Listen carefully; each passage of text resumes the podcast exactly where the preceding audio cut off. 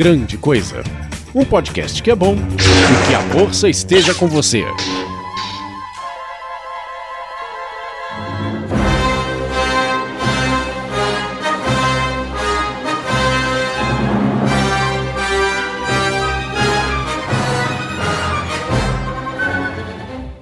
Ei, Lucas, vai tomar no. Ei, Lucas, vai tomar no. Lucas, vai tomar no. Jorge Lucas, seu filho de uma. Você destruiu Star Wars para milhares de fãs e mesmo assim a gente te ama.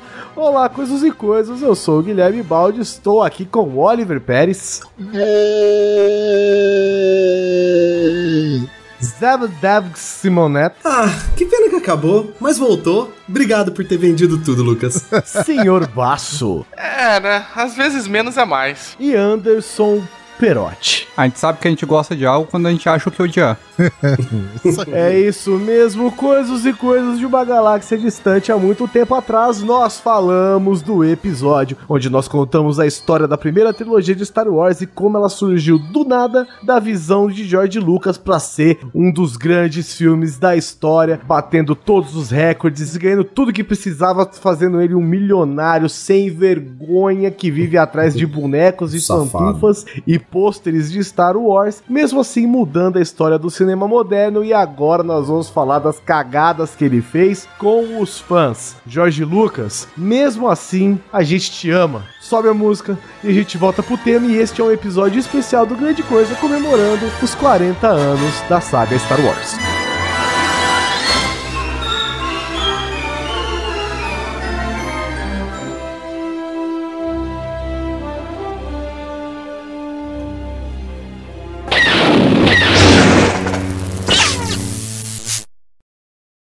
Há muito tempo atrás, em uma galáxia muito, muito distante.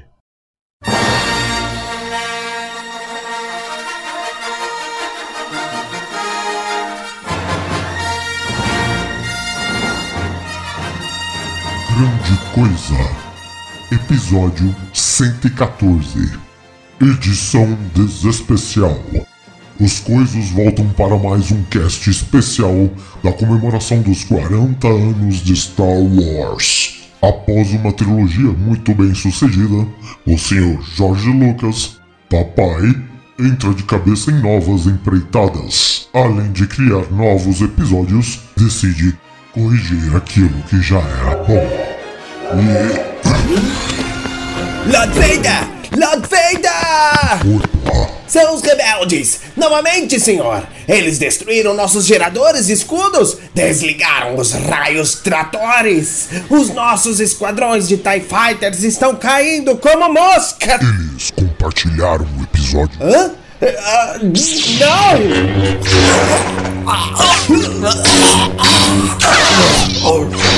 Tá cara chato, mano. Ah, onde eu tava? Ah. Depois que George Lucas criou o seu início de universo, os seus próprios fãs se voltaram contra eles, contra o seu império.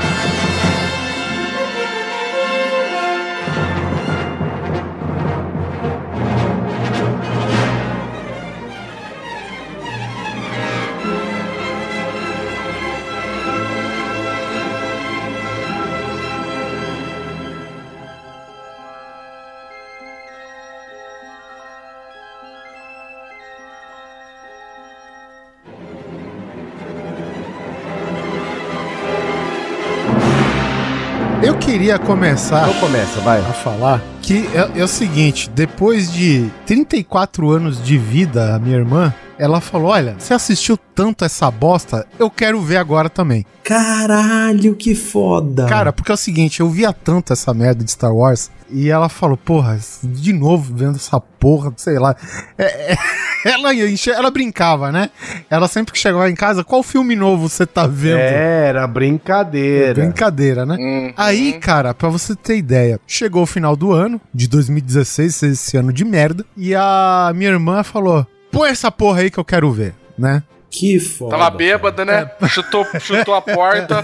Falou, qual é essa merda aí? Vamos ver. Hoje vamos ver Star Wars. A vibe do Star Wars desde o episódio 7 e ainda mais o ano passado teve Rogue One, levantou a moral de Star Wars de novo, né, cara? Então, tipo, ela falou, vou dar uma chance. E aí ela me passa no WhatsApp. Porra, não é que eu gostei?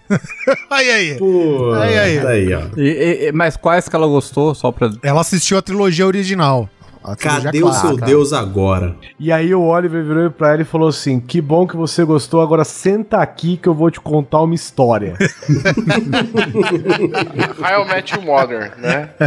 O que aconteceu, é, o que aconteceu é que o George Lucas criou uma legião de fãs, de pessoas que compravam qualquer coisa que tinha etiquetado Star Wars nela, e ele chegou em um momento em que ele falou assim: "Fãs, Tô nem aí pra vocês, eu vou fazer o que eu quiser com os meus filmes. E desencadeou um ódio geral de todo mundo que era fã de Star Wars, porque a premissa principal era de que a obra não é mais só sua, Lucas. Né? Você é o dono, mas tem um milhão de pessoas aqui que nasceram idolatrando o que você faz. Então, tem um pouco dos fãs também. A, a minha opinião, que eu acho que aconteceu, foi o seguinte: George Lucas fez o episódio 1, 2, 3, tudo programado, bonitinho. Ou desculpa, o 4, 5, 6. Ele sabia o que ia acontecer no 1, 2, 3, normal, ok. A história, a história do, da primeira trilogia é boa, não é ruim. Aquela coisa política, etc. Mas. O Lucas, como um mau diretor que é o que ele é, ele não sabia como fazer a trilogia 1, 2 e 3 tão boa quanto a 4, 5 e 6. O que, na minha opinião, só prova uma coisa. Ele fez aquelas coisas boas justamente porque ele só dirigiu um filme. Os outros ele só deu ideia. Porque se ele tivesse que fazer tudo os outros, não, não seria tão bom, cara. E ele não saberia como fazer os 1, 2 e 3 ser bom, velho. Então, eu concordo com essa parada de o que ele dirigiu um, mas mesmo assim, cara, se você pegar o filme 1, apesar de ele ser relativamente inferior aos outros dois, eu ainda gosto bastante dele, cara. Ele tem umas paradas legais né, de direção mesmo. Mas assim, o que acontece é o seguinte, no filme, na, na trilogia original, por mais que ele depois ele conquistou uma certa independência, ele ainda respondia a alguém. Ele tinha que dar satisfações, né, cara? E ah, o que aconteceu é que depois da trilogia clássica, o império dele veio, né, cara? Então, ele não respondia a mais ninguém, cara. O Império contra-atacou? É, ele se contra-atacou, né? Não vou dizer que o cara é incapaz de decidir as coisas sozinho. Mas o ditado já diz, cara: nenhum homem é uma ilha. Você tá aberto a, a ideias boas de outras pessoas também e tal, cara. Então, assim, ele chegou, já começando o grosso da pauta aqui, que é uma crítica constante entre os fãs mais Chiitas. é, os fãs mais xiitas da saga Star Wars, que é justamente essa invenção do Lucas de dizer que a saga que ele apresentou nos anos 77, 80 e 83 não era a visão que ele queria, não era a visão original que ele tinha. Por questões de limitação de orçamento, tempo e tecnológico que não existia na época, ele diz pros fãs e pra todo mundo, grita aos quatro ventos aí que o original que foi apresentado, né, na década de 70 e 80 não representa o que ele queria originalmente pros filmes. Eu acho que isso é papo. Isso é balela. Também acho. O que acontece? Tem coisas boas, por exemplo, é, em 97 ele lançou, ou relançou Star Wars nos cinemas. Só que as edições especiais, né? Um espaço de um mês ou dois aqui no Brasil, se eu não me engano, lançou os três filmes clássicos de Star Wars. Primeiro, com melhorias na qualidade de imagem, isso sim eu acho relevante, entendeu? Eu, por exemplo, cara, eu tinha uma. Sabe, apitava aquela dor no ciático quando eu via o Rancor. E o Rancor, ele tinha um recorte feio, né? Porque o Rancor, que né, a gente falou no episódio passado, ele era uma marionete. Então o, o Mark Hamill era um elemento real e ele tinha que passar por trás do Rancor, que era um bicho recortado muito toscamente. É muito mal feito. né? E ele, com a tecnologia até então atual de 97, ele resolveu isso. Esse recorte sumiu, cara. Sabe? Você não vê aquele contorno preto feio de montagem do Chaves no Star Wars. Que É verdade. tem coisas é que verdade. ficaram muito boas no filme original, que nem a gente falou da perseguição lá das Speeder Bikes no bosque. Isso daí irretocável, não, não tinha que fazer nada, era uma sequência muito boa.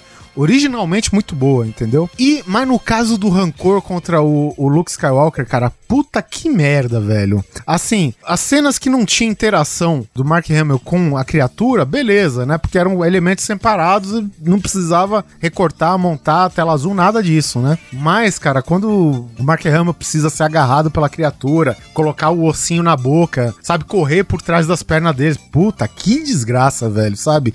E esse, nesse ponto, em alguns muitos outros pontos, em termos de restauração, aí sim, isso sim eu valido essa edição especial. Uhum. No caso de melhorar a qualidade do filme em si, ok. Mas, cara, substituir o ator do final do episódio 6 não rola, velho. Não rola. Caralho, mano. Ah, vai tomando. É, isso daí é o seguinte, eu, eu, lembro até hoje como, como se fosse ontem, Neto. É, eu também. Não sei se vocês costumavam comprar os DVDs e tal, né? Quando começou a sair os filmes de Star Wars, saiu primeiro a trilogia nova em DVD. E a clássica não tinha saído ainda, né? Eles iam deixar a clássica para uhum. lançar, acho que junto com o último, com o episódio uhum. 3. Pra ser um negócio especial, tá? Um box específico, bonito, né, cara? Porra, obviamente, a gente pegou o box. Claro. E dentro de várias outras coisas que a gente vai comentar ainda, a gente tá assistindo, né? Assistiu, tudo felizão. Aí aparece o final do Retorno de Jedi. Aparece o Hayden Christensen em vez do Sebastian Shaw, né? Que foi o ator que representava o, o Vader dentro da máscara, né? Dentro da roupa. É. Cara, ele resolveu apagar, cara, o ator. E diga-se passagem, aqueles dois minutos que ele fica deitado, se agoniando, se declarando pro Luke, que, né, que foi levado de volta pro lado do Bale, caralho. Só aquilo foi melhor do que o Hayden Christensen fez na carreira inteira dele. Verdade. Né? É, então, cara, é isso que eu não entendo. São mudanças desnecessárias, sabe? Como diversas outras pequenas coisinhas que ele foi colocando ali, que você olha e fala assim, por quê, né? Não é pra você, ah, não tinha uma, um aparato tecnológico, uma coisa assim, no filme do meu jeito que eu queria, né? Que o Neto trouxe no início também falou que, ah, bullshit, né? Pra mim também, porque, tá, pode falar que talvez a trilogia nova necessitava de mais efeitos especiais para conseguir fazer os, os balés, as coreografias e tudo mais, por isso que não gravou inicialmente a, a trilogia. Não acredito nisso também, né? Mas ainda a desculpa ainda vai mais lá, sabe? Ainda forçando um pouco sem engole. Agora, as uhum. alterações na trilogia clássica, a senhora foi por quê? Você podia ter feito desse jeito, não foi nada que requeria um, sabe, uma tecnologia que não existia na época. Você só mudou a ordem de algumas coisas, colocou um grito ou não, né? Colocou um fantasminha diferente ou não, sabe? E são coisas que eu falo, pra quê? Pra que, que você vai mexer numa obra que o pessoal já gostou, já curtiu, já tá ali, já tá feita? Assuma só. Aquilo ali pode não ser o melhor, né, que poderia ser feito, mas foi o melhor que você pôde fazer. Foi o melhor que você pôde fazer, mantém aquilo e acabou, né, e passa pro próximo projeto. A outra justificativa que ele deu de substituir o ator foi porque ele queria fazer um link da trilogia velha com a nova. Uh, ok, foda-se. é, foda porque, mesmo. nossa, ninguém jamais ia imaginar que o Darth é. Vader seria um personagem importante na nova trilogia. É, o, o, Alec Guinness ele não tirou, né? Ele não, ele não colocou o Will McGregor lá no lugar do, do Alec Guinness, né? É verdade. Só porque tinha um Oscar faz sentido. Ah. não, fa não faz sentido nenhum, cara, porque, pô, sério, você fez três filmes, você não conseguiu linkar em três filmes a é. sua história com outros três filmes que você fez também. É, ele conseguiu, não é falar que. Isso é desculpinha. Então, eu falar assim, mas essa cena, né, de 10 segundos, puta, mano, as 25 horas que tem a primeira trilogia, a, a, desculpa, a trilogia a, nova, né, que faz o, o primeiro, né, o 1, 2 e 3, não, não é suficiente, mas aqueles 10 segundos, mano, aquilo, velho, aquilo fez tudo. Ali, ali, sabe, ligou uma chave no meu cérebro, eu falei, ah, é o mesmo personagem. Ver, cara, o, o espírito do Darth Vader era tão foda que ele tem fator de cura, velho. Nossa. Porque ele de um velho queimado decrépito, ele virou um adolescente de novo, cabeludo, bonitinho e tal. Não, ah, faz sentido. Cara, não, mano, não tem. Não, não faz Nossa. sentido. A justificativa que eu consigo imaginar para isso é que ele tem a imagem de quando ele ainda era puro. O espírito dele tem a imagem antes dele se tornar um Sith. Perote. Ah, tudo bem, mas quem viu cara. foi o Luke, velho. Não, não... É. Não, Que Esse jeito, moleque, jeito, né? né? O Luke Não, assim, já "Quem é esse pensou? moleque aí?" Se você fosse o Luke Skywalker, aparece o fantasminha do Yoda, beleza, você conhece. O fantasminha do Obi-Wan, beleza, você conhece. Chega o fa- o fantasma do pai dele. Ei, caralho, que porra é essa? Quem que é esse esse? moleque aí, ó. Eu sou seu pai, claro que não, acabei de ver meu pai. Acabei de queimar ele, caralho. Acabei de ver meu pai. Quem é você? Meio com esse papo acima de mim, não, bro. Essa frase nunca fez tanto sentido duas vezes, né, garoto?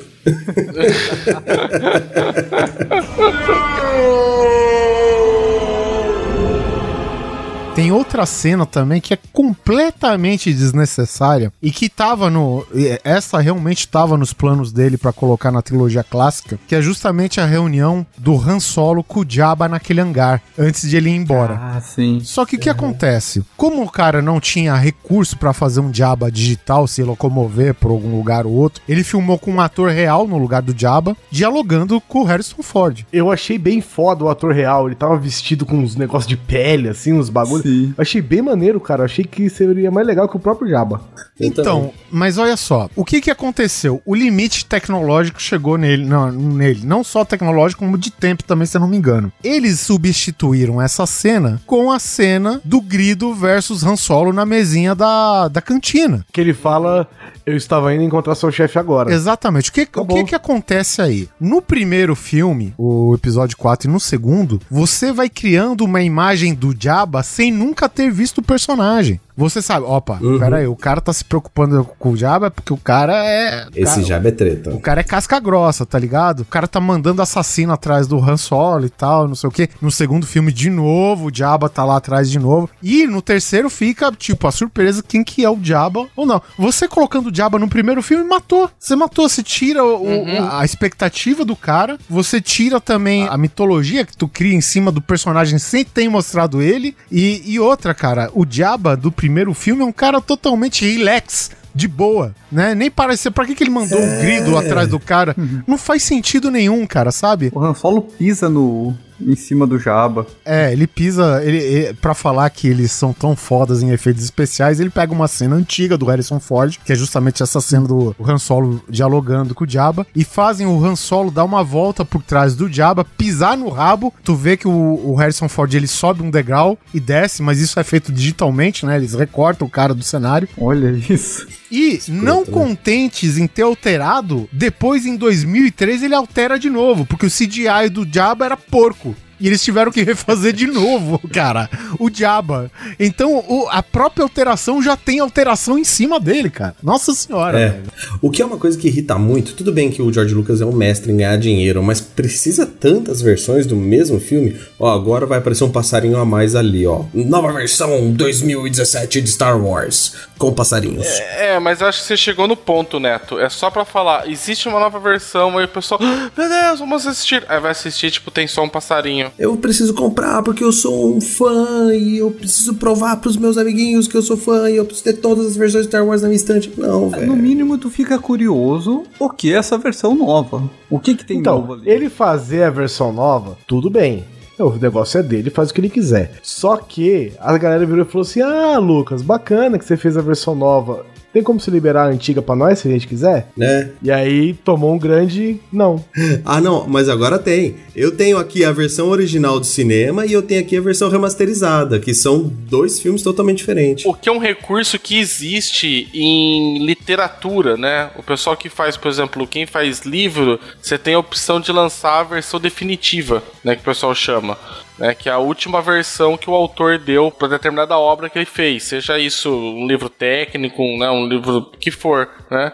E aí, o que, que é filha da putagem? Porque é uma puta uma jogada que o pessoal criou aí, que, né, que existe, que aí a partir disso, todas as edições anteriores perdem a validade, e aí se você inclusive for citar isso em obra acadêmica, esse tipo de coisa, você tem que citar tudo agora da versão definitiva que o cara, que o cara lançou. É uma puta uma, uma sacanagem, cara, porque, assim, não, não, agora tudo que tá pra trás ficou pro lixo, só vale essa agora, cara. Falei, putz, É, e o- eles usaram o filme do Terry Gilliam, né? O Brasil, de exemplo. Que o Brasil teve três, quatro versões diferentes, e a hora que ele lançou o puta box lá com o filme, ele lançou com todas as versões. É, o Blade Runner também tem, né? Blade, Blade Runner, Runner, também não, tem. tem 5, 6 versões de Blade Runner. ET também. E tu compra um box com todas as versões. Tu pode, sabe, botar um em cada TV e ver lado a lado pra ver o que, que mudou. Muda muito, eu não sei, vocês que viram, não sei, eu não assisti todas essas versões. Nossa senhora. Aqui, por exemplo, a gente já citou a inserção das cenas do Jabba, né? A gente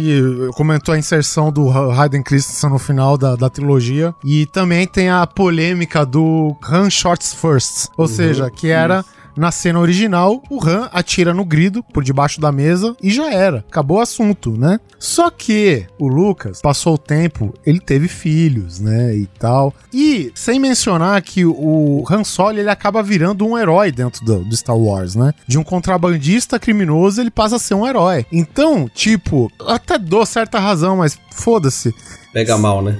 O Han Solo, aquela cena demonstra que o Han Solo é perigoso pra caralho. O, o Grido, ele nem chega a atirar no Han Solo. O Han Solo sim- simplesmente ele encerra a discussão com um tiro nas ventas do cara por debaixo da mesa. Ele levanta da mesinha, encaixa o blaster no coldre e vai embora. E isso diz, isso diz muito porque que um cara desse, inclusive nos outros filmes depois, vai ser perseguido por outros caçadores de recompensa, até que o grande Boba Fett consegue pegar, né? E como é que ele conseguiu chegar tão longe? É, foi por quê? Porque, nego, eu, eu sou safo, eu ajo primeiro do que os outros, eu não, eu não, dou, não dou mole. Ele também não tava numa situação tranquila ali. O Grido chegou ameaçando ele, né? Gente, e o Han Solo é jogo sujo, né? Não é, É, jogo sujo. Ele vai melhorar com o passar do tempo que ele se envolve com os rebeldes. Mas ainda assim, ali, claramente, o cara chegou e falou assim: meu irmão, você vai embora. Você- ou você vai vivo ou você vai morto. Né? Então, o, o cara não chegou pra dialogar e falar: e aí, Ram? Será que dá pra ir lá? Será que dá pra pagar? Não, o cara sabe, quando o porra do Jabba the Hutt mandou um caça-recompensa, é porque, cara, ele não vai pedir educadamente pra você ir e voltar agora, né? Ele já sabia qual era o, desfecho daquilo. Ou seja, o cara é malandrão. O cara é malandrão. Agora, além dessas alterações que a gente tá falando, cara, tipo, por exemplo, a Batalha de Yavin, né? Que é a famosa batalha lá da, da Estrela da Morte do primeiro filme. Que é um marco, inclusive. Digo também pela história de Star Wars, porque muita coisa você vê assim, é antes Batalha de Yavin ou depois Batalha de Yavin, como se fosse o nascimento de Cristo. Na cronologia, ele é um marco, tá? É isso que eu quero dizer. Tipo, 30 anos é, before é, Yavin Battle, BYB, sabe? Se você pegar esses materiais derivados de Star Wars, aí você pegar a linha cronológica, é dividido em antes da Batalha de Yavin e depois da Batalha de Yavin. Tem um, um marcozinho na linha de tempo, né? Aí eles colocam, É. né, os acontecimentos e tal. E o, o divisor de águas aí é justamente a destruição da primeira estrela da morte, né? E nessa cena, o Lucas, ele acrescentou uma porrada de X-Wing digital, cara. Ah, o que ficou legal, ficou muito bom. Então, só que aí tem um questionamento válido. Ele substituiu cenas. Ele nunca acrescentou cenas, ele substituiu. Então, o que que acontece? São essas cenas que ganhou o Oscar em 77? Ah, E aí, hein? E agora? É, então, esse não é o filme que ganhou o Oscar em 77. Pois é, cara. Ou seja, todos os louros que ele colheu em 77, 78, né, a consequência do primeiro filme, vai pro ralo, cara. E o respeito com o Sebastian Shaw, que foi contratado pra atuar como o, o Anakin Skywalker, né, pra ser o fantasminha é, do, do lado da luz, do Darth Vader. Sabe, cadê o respeito, né, com, com essas pessoas que dedicaram seu tempo, né, de- dedicaram seu esforço pra fazer a história dele andar, né? Ele não fez a história sozinho andar. Os caras levantam essa bola, cara, e é muito válido, cara, né? Foi, foi isso que ganhou o Oscar? Foi isso por- pelo qual ele foi reconhecido? Não foi, cara. Uma coisa eu faço, eu, eu, eu respeito muito isso que você tá falando, que é verdade, pô, você tá substituindo cena, eu acho isso muito errado. Como substituir o ator, eu acho isso muito errado. Mas nas cenas da X-Wing, eu, eu até entendo. Eu acho que o George Lucas pensou assim, putz, as cenas tudo bem. Elas foram as originais, mas é uma bosta. Dá pra você ver o recorte, o quadradinho aqui, sabe? Parece Mas que aí ele que tá. Isso você melhora na remasterização. É que nem o lance do Rancor que eu acabei de falar, né? Ótimo, ótimo, mas ele substituiu cenas por cenas de batalhas é, aéreas, vamos chamar assim, né? Que são no espaço, muito mais bonitas, muito mais bem feitas. Muito mais- Então eu acho que na cabeça do, do Lucas, nesse caso, ele falou assim: tudo bem, não é a cena original, mas essa cena é muito melhor, ok? Mas eu entendo, por uma, até por uma questão de uma pessoa mais purista, né? Falar, tudo bem, é, ficou melhor, mas não é o filme que eu assisti que ganhou o Oscar, não é Tem mesmo? até uma cena mais ou menos clássica dessa, dessa edição especial, que a X-Wing é ela se levantando, tomando né, a sua posição no espaço, passando pelo lado da estrela vermelha, que eu imagino que seja a Yavin, né? E, e essa cena é toda digital. E ela ficou tão marcante que as pessoas confundem ela, porque é uma cena que, por mais que seja digital, ela tá bem enquadrada, né? na- é, com, com os efeitos da época. Não tem nada de exageradamente digital, assim, que separe muito daquele universo que ele fez em 77, entendeu? Então, assim, tem algumas coisas legais, mas você, de repente, tirar coisas pra pôr coisas novas, assim, sei lá, cara.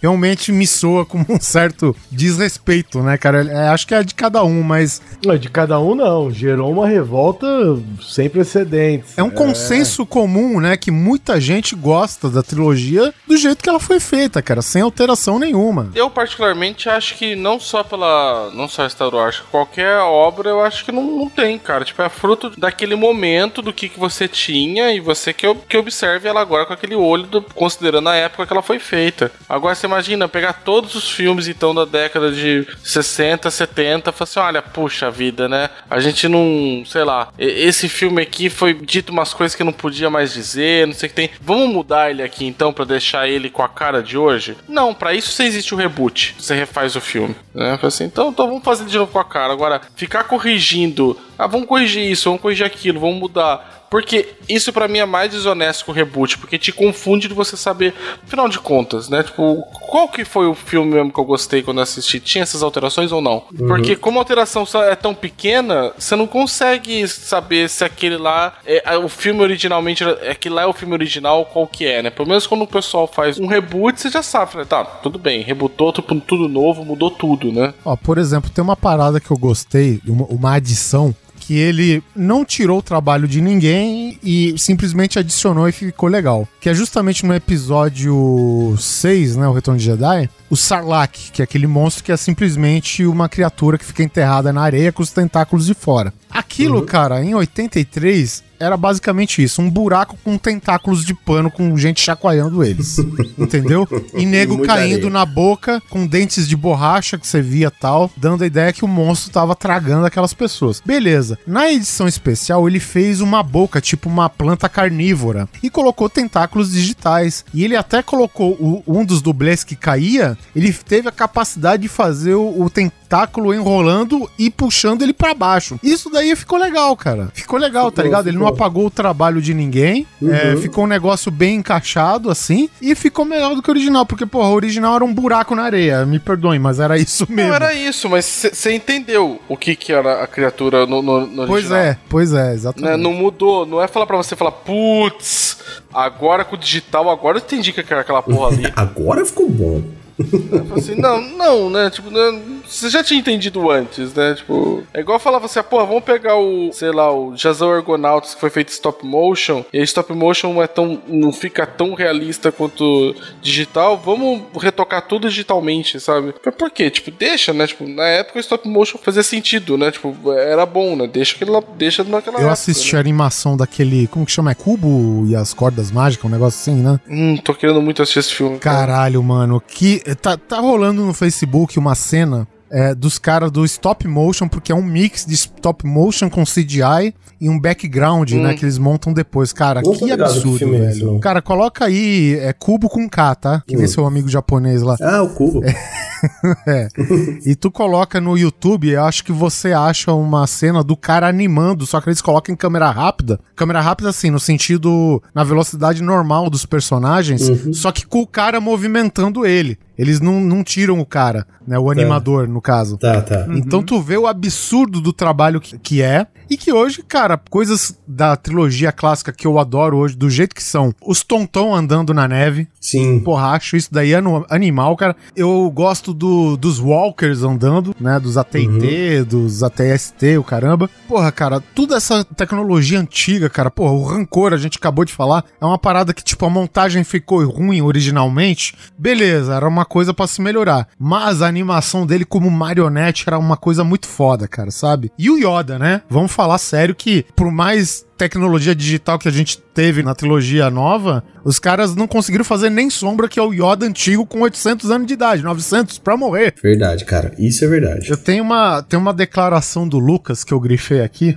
é bem interessante que mostra o lado de, o ponto de vista dele. Ele falou: "O que é importante pra mim é como a versão do DVD até, até então as edições especiais, né, que saíram originalmente em DVD e acho que em VHS antes e tal, como a versão do DVD ficará, porque é dessa que todos vão lembrar. As outras versões vão desaparecer. Até as 35 milhões de fitas de Star Wars existentes não durarão mais do que 30 ou 40 anos, assinado George Lucas, é, entrevista para a revista Expanded Universe, né, de uma edição de 97, que foi justamente quando ele lançou as edições especiais em VHS. A Lucasfilmes chegou a fazer uma declaração dizendo que não havia como fazer é, edição especial sem os efeitos, sabe? Que no processo de fazer os efeitos, eles tinham feito os efeitos por cima do filme, sabe? Tava gravado ali, não tinha como tirar mais. Mesmo porque só tem uma cópia, né? tipo, né? Um, molde master, Da né, tua do filme. obra, da tua vida. Não, cara, você consegue tirar quantas fotos do mesmo negativo, gente? Pelo amor de Deus, cara. Isso eu tô falando década de 80, 70, 90, que a gente trabalhava com filme ainda em, em fotografia, material fotográfico, cara.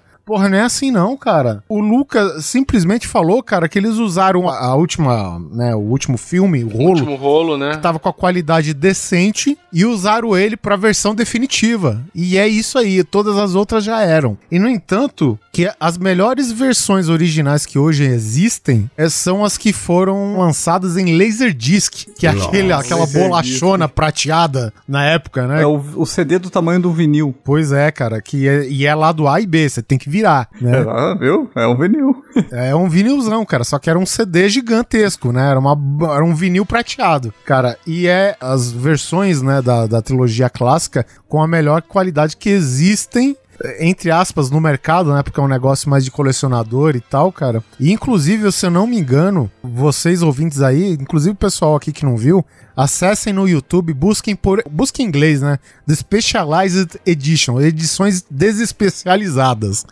Que é um trabalho feito por fãs que eles vão capturando, cara. Eles vão atrás dos trechos com melhor qualidade do Star Wars e eles estão fazendo o serviço de restauração do filme original. É, eu não sei em que pé está, eu sei que existe pra baixar, eu tenho minha versão que eu baixei aqui. E o que que acontece, cara? Nessa restauração, por exemplo, eles colocam uma cena de dentro daquele veículo dos Jawas, sabe? Que tem um monte de android desmontado, um monte de droid tudo fodido, sucata e o caralho.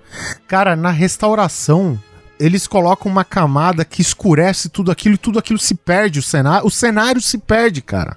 Os droids se perdem, o cenário dentro do, do veículo se perde. Ok, pra nós hoje fica boa, mas é porque você não comparou com a antiga. E os caras estão mostrando, é, esse filme tá no YouTube, que os caras estão limpando aquela parada pra fazer um negócio pra valer, cara. Porque nessa restauração, não foi só a as partes que ele substituiu ou cortou né, que foi a mancada não, mas foi a parte que a restauração prejudicou do filme e que ficaram no filme. Né, da parte original mesmo, né, a parte que acabou sumindo por causa da restauração, seja porque tá mais escura ou porque num ponto tá mais claro que você não vê nada.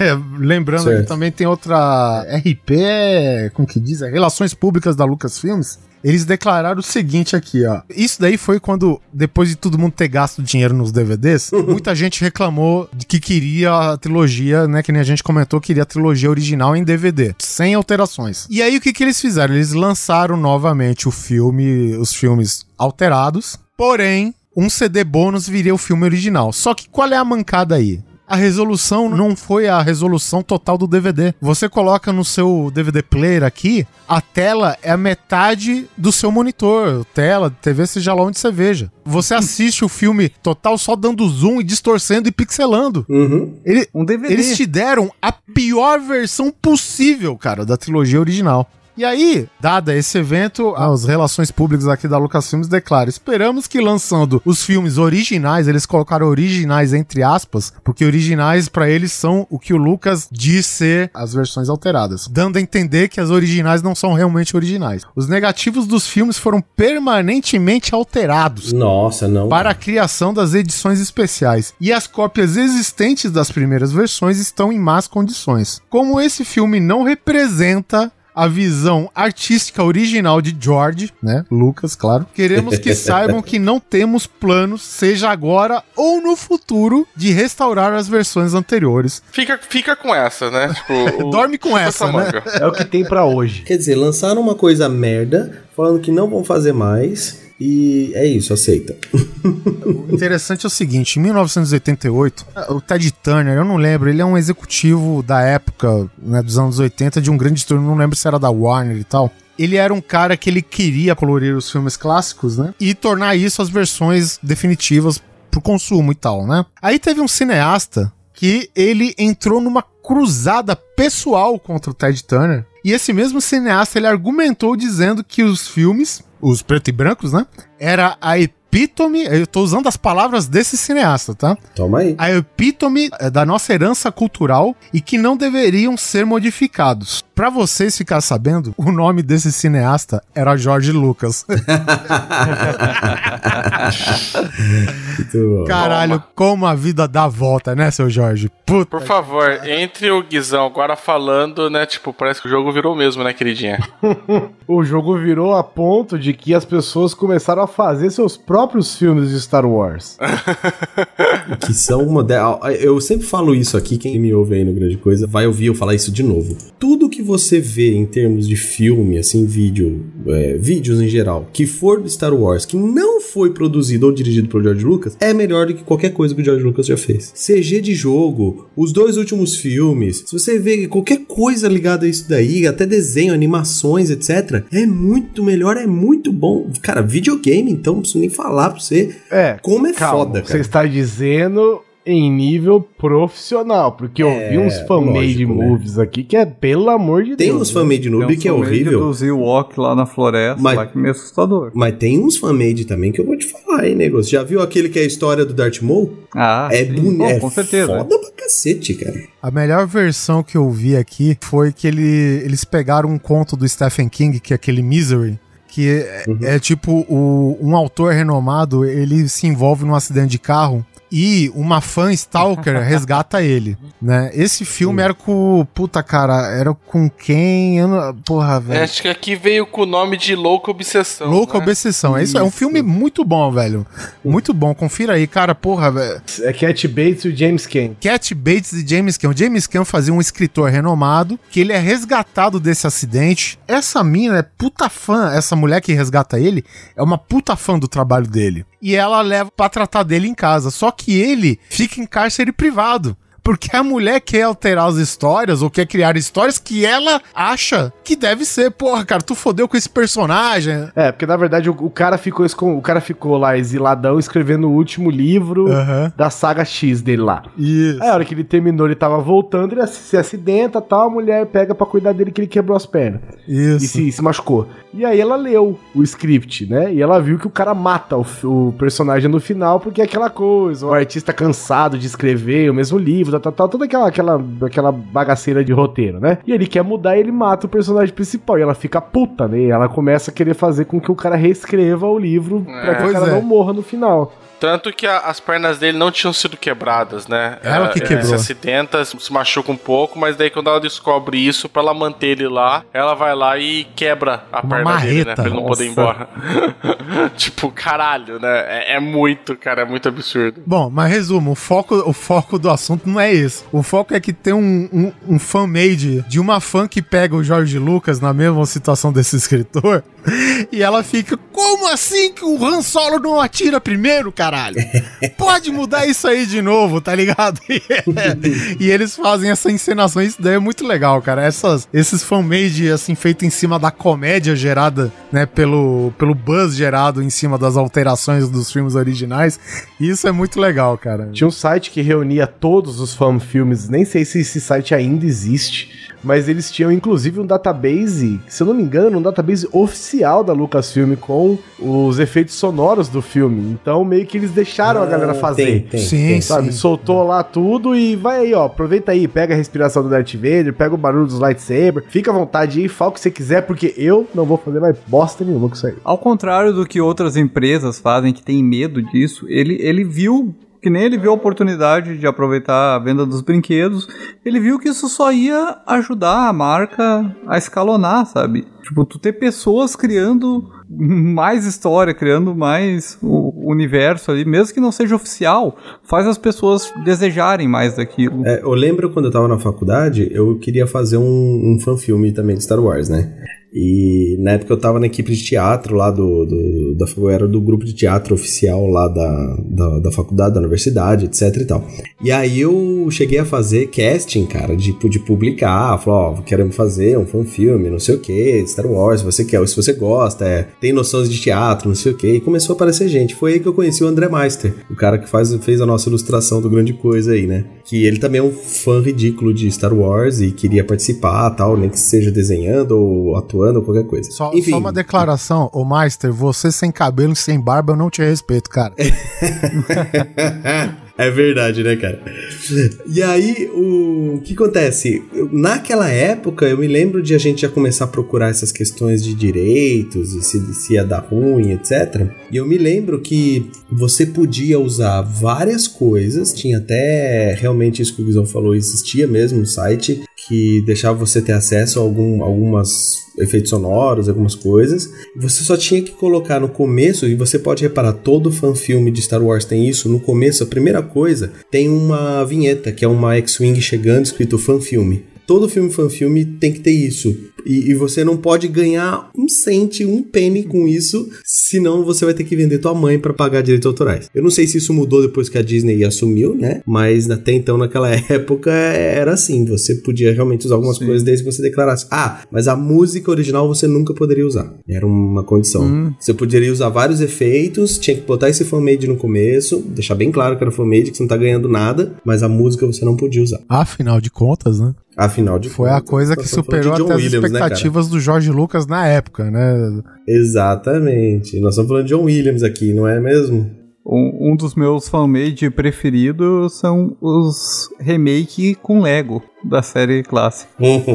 Mano, é genial. Os caras fazem remake com os Lego em stop motion o filme inteiro. Cara, parabéns. Graças a, ao fascistinha não sei como falar, o Fascistinha, o seu filme, foi gerado um, um dos frutos desse acontecimento foi o site originaltrilogy.com. E lá foi um ponto de encontro para fãs descontentes com as versões alteradas, né, as versões especiais, e de onde surgiu a ideia da petição online que pede a disponibilização das versões inalteradas. Hum. Depois de 24 no horas no ar, teve mais de 10 mil assinaturas, velho. Nossa. Então, e aí você começa a entender o porquê que as pessoas têm essa relação de amor e ódio com o George Lucas. A gente respeita ele muito por tudo que ele fez, cara, mas parece que depois que ele fez os três filmes, ele não sabia mais o que fazer para continuar a ser bom. Ele, ele, eu tenho essa sensação que o Lucas se perdeu. Ele falou: eu preciso vender, vender, vender, vender, vender. Essa porra vende, então eu vou continuar vendendo. Mas a produção de conteúdo novo, ele realmente estava perdido. Ele não sabia mais o que fazer nem como fazer,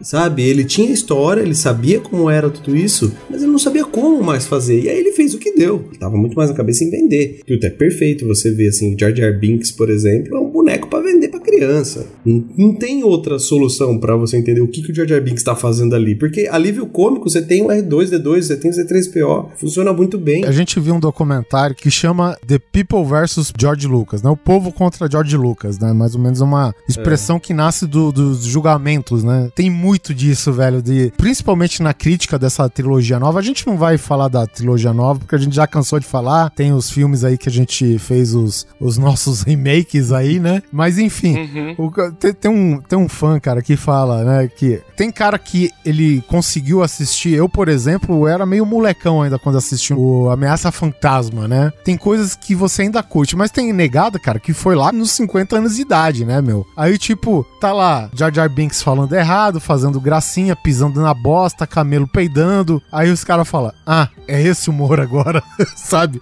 É um, um desconsolo na cara do fulano, mano, que não tem como você medir, né, cara? Só acrescentando outra coisa, que essa galera que fez a... que fez ou tá fazendo ainda, né, um, com que diz, é uma parada constante, né? Eles estão caçando o que é melhor para inserir na edição desespecializada é, eles correram atrás, cara, é, do Registro Nacional de Filmes dos Estados Unidos, né, cara? Porque é, em 89, o Star Wars foi um dos primeiros 25 filmes a serem in- inseridos no Registro Nacional de Filmes dos Estados Unidos. Inclusive, eles foram atrás dessa cópia e foram negados.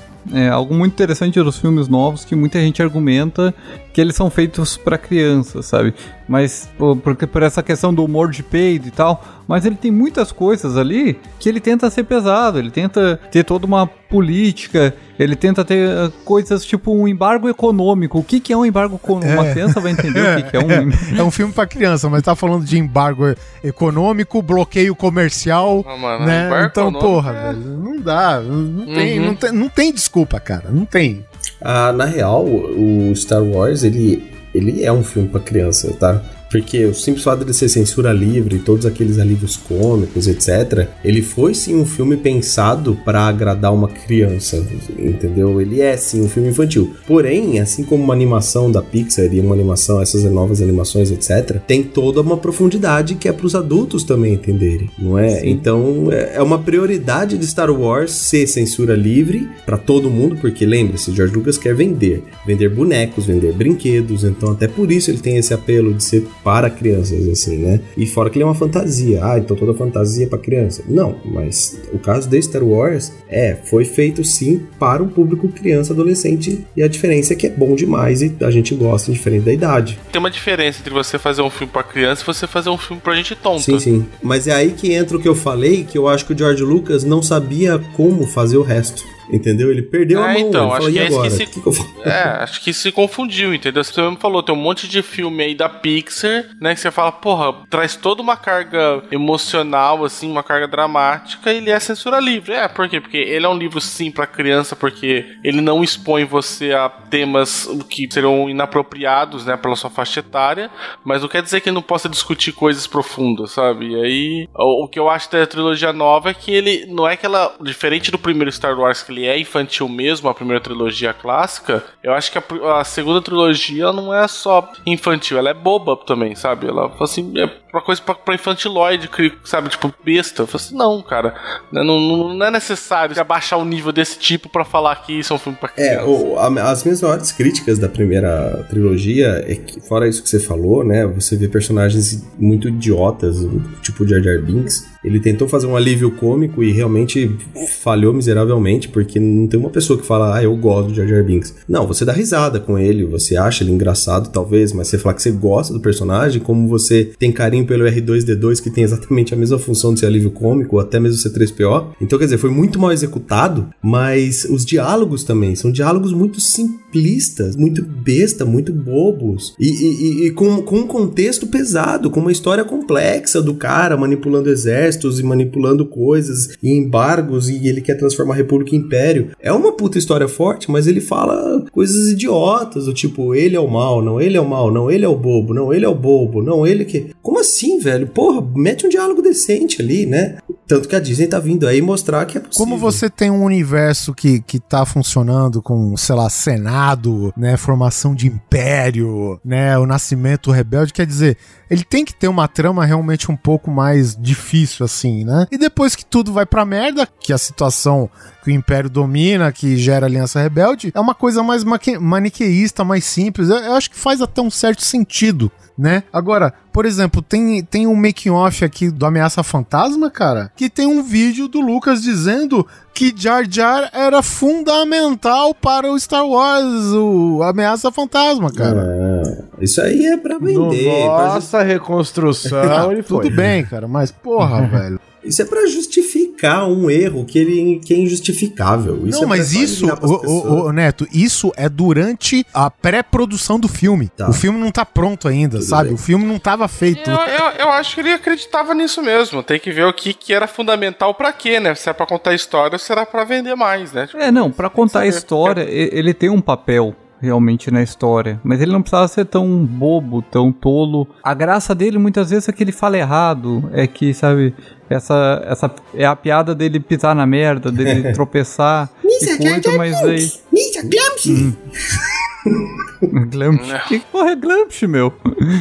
Não, tem, tem, tem uma série britânica, eu, eu não cheguei a acompanhar, que se chama Spaced, que é justamente uma das séries britânicas que revelaram o Simon Pegg, da dupla que eu curto pra caralho, Simon Pegg e Nick Frost, né? Fez aí Chumbo Grosso, Shaun of the Dead, o caramba.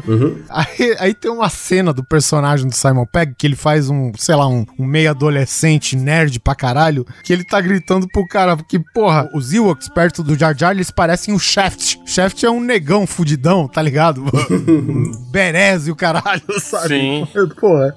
É, o, o que eu vi, o argumento ali que é que o Jar Jar Binks, ele é quem no final vai, ele dá o voto de Minerva, né, pra botar o chanceler no poder. E porque lá no primeiro, digamos, no, no primeiro filme, ele, ele que tá acompanhando a história desde o início, então ele que é o manipulado ali. Cagou na, na entrada e na saída, né? Cagou na entrada e na saída. Mas então ele realmente tinha um papel importante durante o filme. Eu sei, mas Na tu poderia fazer o- outro nova. personagem qualquer que não fosse idiota que poderia exercer o mesmo papel. Sim, não precisava ser um personagem idiota. Bom, que nem a gente mencionou aqui, ó.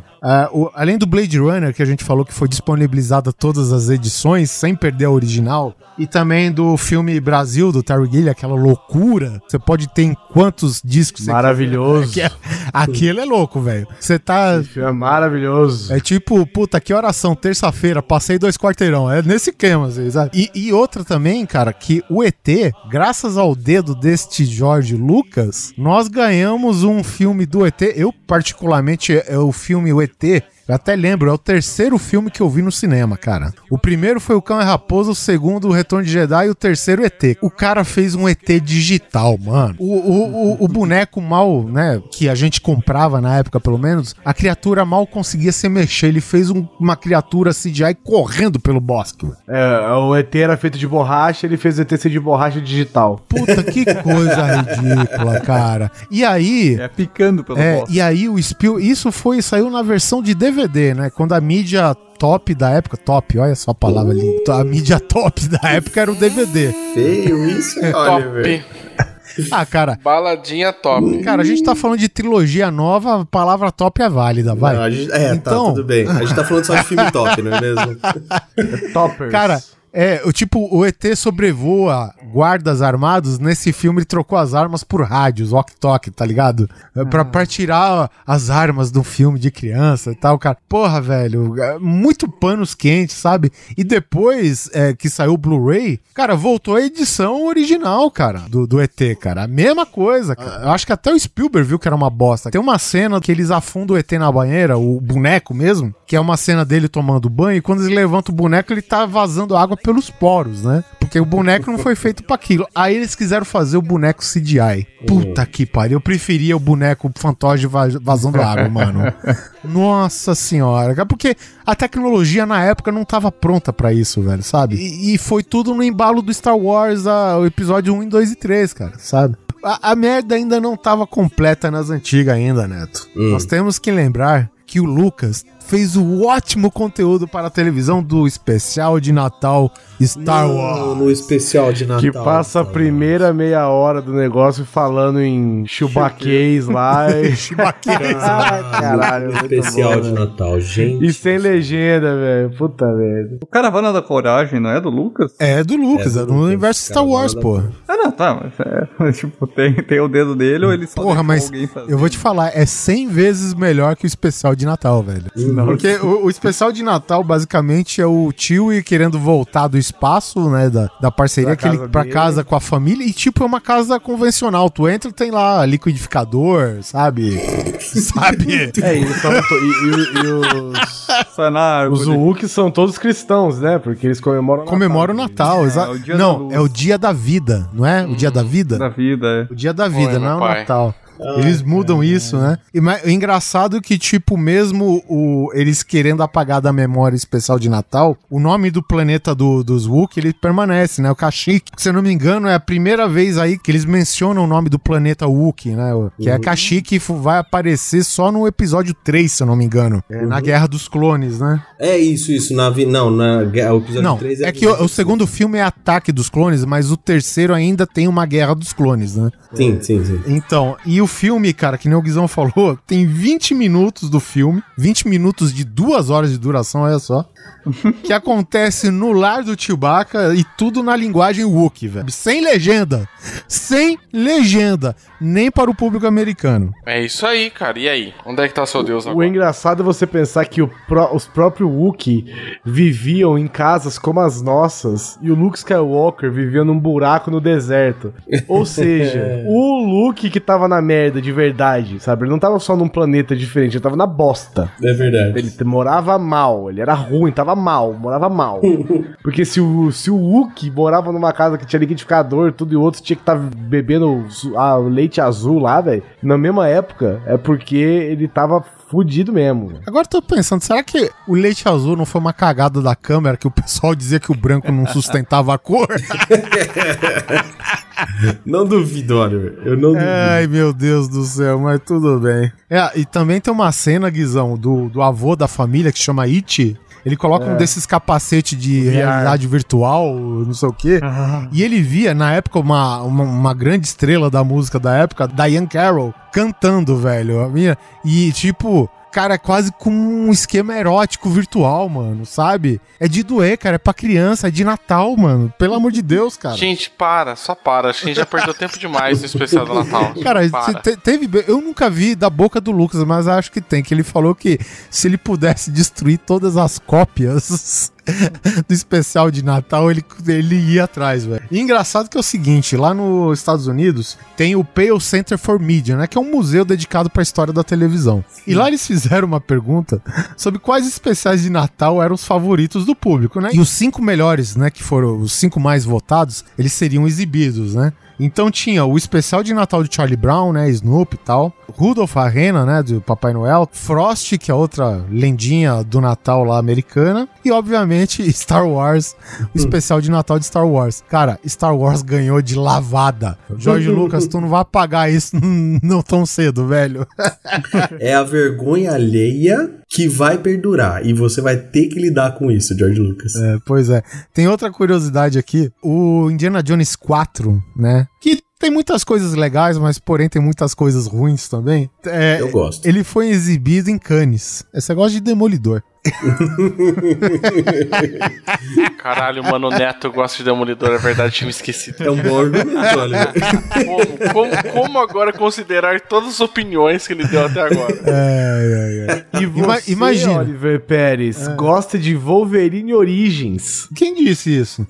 Você disse isso, está registrado nos anais da história. Pode buscar aí. Eu falei que eu gosto de 70% do Imortal. O Wolverine Imortal. Já gosta demais. Já gosta demais. Capão? É, esse é o do Japão. É, então, aí teve o Indiana Jones 4, ele foi apresentado em Cannes. Aí teve um nego que levantou no, meio do filme e gritou no meio da sala: Jorge Lucas, você precisa parar de machucar a gente, cara. foi embora. No- tem um episódio do South Park, velho, que os caras representam o Spielberg e o George Lucas estuprando Indiana Jones graficamente. É os dois carcando o Indiana Jones. É isso mesmo. Não, é, é, é assim, é o, eles, o episódio é pesadão porque um amigo deles foi estuprado. E aí eles estão fazendo o maior debate e tal. E aí o estupro foi do Indiana Jones sendo estuprado pelo Steven Spielberg e o George Lucas, parecido com aquela cena do filme da Judy Foster, eu acho. E é exatamente a representação da cena, só que são o George Lucas e Steven Spielberg estuprando o Indiana Jones. Poxa, mas o 4 não é tão ruim assim, né?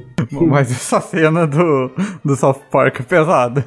Shia LaBeouf, Tarzan, Macacos. Alienígenas. É, tá, É até interessante, tem uma vez que o, George Lucas, isso daí eu acho que é em 2010, tem aquele talk show do Jon Stewart, né? Que é outro cara que tem uma vibe cômica muito boa pra, essas, pra esse tipo de programa. E o cara começa a questionar, né? Não, não, vamos ao que interessa. Ele nem começa a fazer pergunta pro George Lucas. O cara fala, porra, Leia em Alderan, Obi-Wan e Luke em Tatooine, que é a terra natal do Vader, né? E os Lords Sith não sentem nada, né? Porra! Caralho! E aí mostra a cara do Lucas mordendo o beiço, sabe? Fazendo cara de sem graça. É porque esse cara é muito fã de Star Wars de verdade. E eu lembro até que eu acho que é ele que falou uma vez que antes de se chamar lightsabers, né? Os lightsabers eram, sei lá, laser swords. E aí ele foi fazer uma brincadeira com o George Lucas, né? É, e ele eu acho brincou. que esse daí foi até um outro mais velho. Ah, foi outro cara. Ah, foi outro cara. E aí ele foi brincar com o George Lucas e falou das laser swords, né? E aí o George Lucas corrigiu ele, assim, tipo, é, são lightsabers. aí ele ficou puto, velho. Aí no outro dia ele foi, ele foi explicar o que aconteceu. Ele falou, eu sei que é lightsaber, caralho. Você que falou que era laser sword, seu filho da puta. muito, muito bom, velho. Muito bom.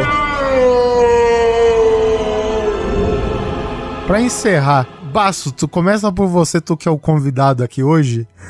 É. Hum. Na média, na média, e tudo que lançou de Star Wars, incluindo o episódio 7, o Rogue One, que é uma história à parte, mas enfim, é válido pra caralho, né? Muita gente gostou. O que, que tu acha da, o que, que- do que, que a gente tira tudo isso daí? Porque Star Wars, apesar de a gente gostar pra caralho, é uma parada que tem problemas constantemente, né? E mesmo assim a gente gosta pra caceta.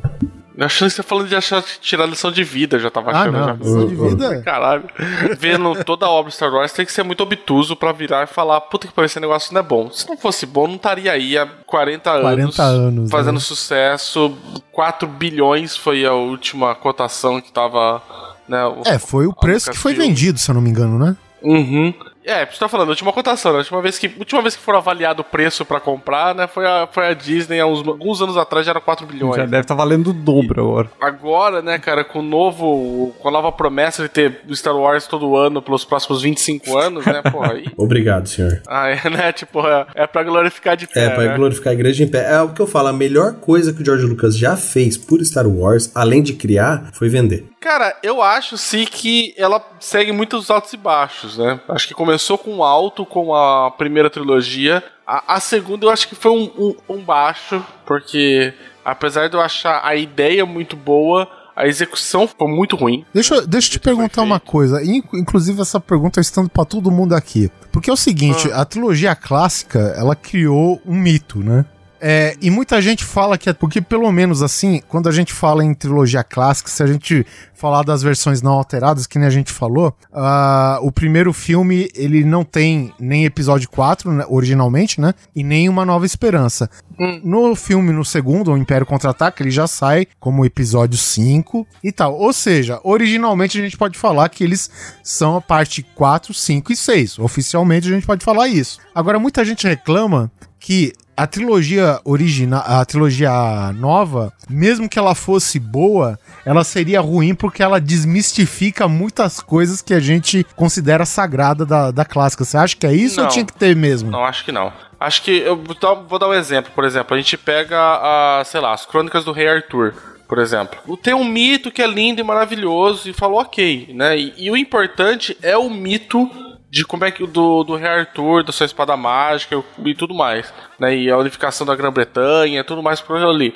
É, Independente se hoje vier, sei lá, conseguisse retirar uns achados arqueológicos pra provar que existia um Arthur e quem que foi Arthur e tudo mais, sabe? Esse tipo de coisa você fala, ah, então só por isso só não, não valeria a pena, né? Tipo, ah, então porque agora descobrimos quem é de verdade? Não, por quê? Porque o, o mito continua no- existindo, ele faz sua função muito melhor do, do que a verdade, não é o fato de, sei lá, se depois provarem que existe um Arthur, o mito ganha ou perde força, sabe? Assim como, sei lá, se alguém descobre um mito de qualquer lenda nossa e, e você fala, porra, então vai perder a força por conta disso? Eu acho que não, porque o, o mito ele conta uma história que ele faz bem pra gente. Então, independente se alguém, alguém depois falar, ah, não, na verdade, isso aqui não é desse jeito, não importa. Tipo, todo mundo sabe que o Papai Noel não existe, mesmo assim, tipo, estamos comemorando Natal aí numa boa, né?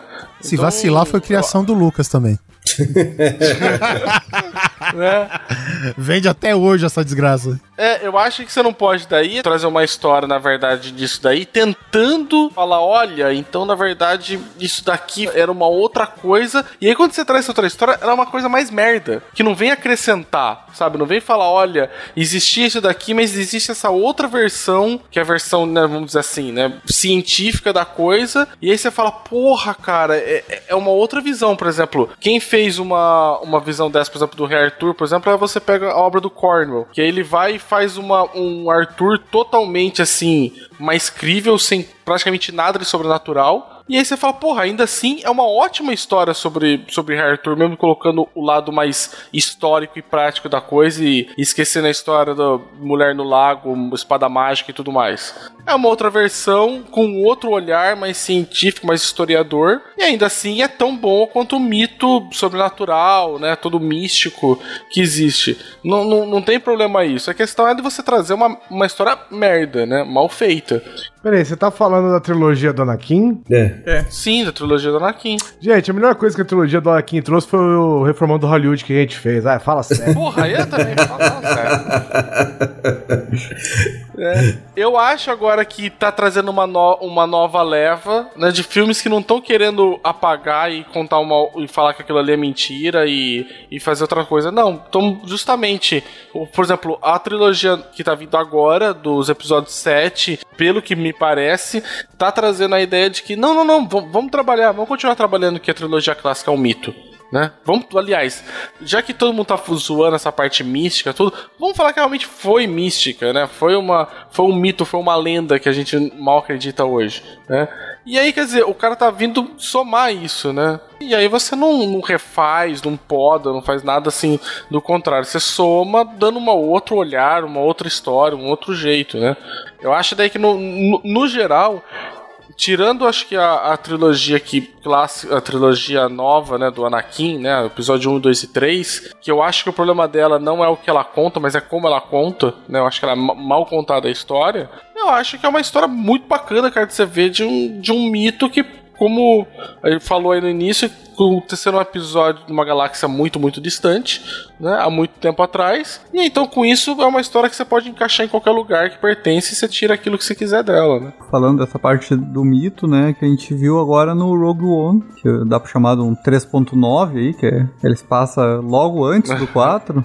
Que a parte do monge, aquele, a força ali de novo é um mito. Ela não é um algo calculável. Ela voltou a ser algo Ela Voltou a ser o que era. é, é um caminho que eu vejo que provavelmente a Disney vai seguir. E aquela coisa, a trilogia nova, né? 1, 2 e 3 é ruim. Mas a gente tem a trilogia 4, 5 e 6, filme novo agora, todo ano. Tem um trocentos desenho, tem jogo que é ótimo. A gente tem o prospecto, né, cara, de ter filme bom de Star Wars todo ano. Isso que é interessante, cara. E- Eles têm até agora o luxo de poder errar algumas vezes, né? Porque ano seguinte tem mais. né? Então, Sim.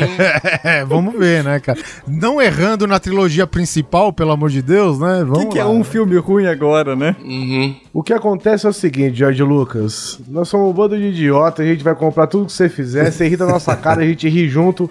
Então segue fazendo filme, a gente segue assistindo, a gente se odeia, mas a gente ainda te ama. Muito obrigado, George Lucas, por tudo que você fez. Eu, eu, particularmente, eu desconheço, eu nunca vi. Existe um cara, a gente se achava é, pioneiro nessa área de reformando Hollywood, Guizão. Tem um cara que ele ditou o Ameaça Fantasma e, tipo, lançou como Ameaça Fantasma 1.2. Né? Tem 117 minutos, feito pelo fã conhecido como Jack Marshall. Não tem midi-chlorians, sem piadas de peido, sem jar jar, pisando em boss digital, sem porra nenhuma ruim.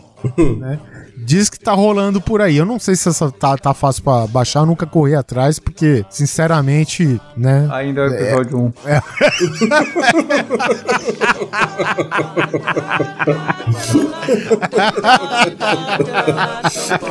Genial. Ainda assim é o episódio. Tá...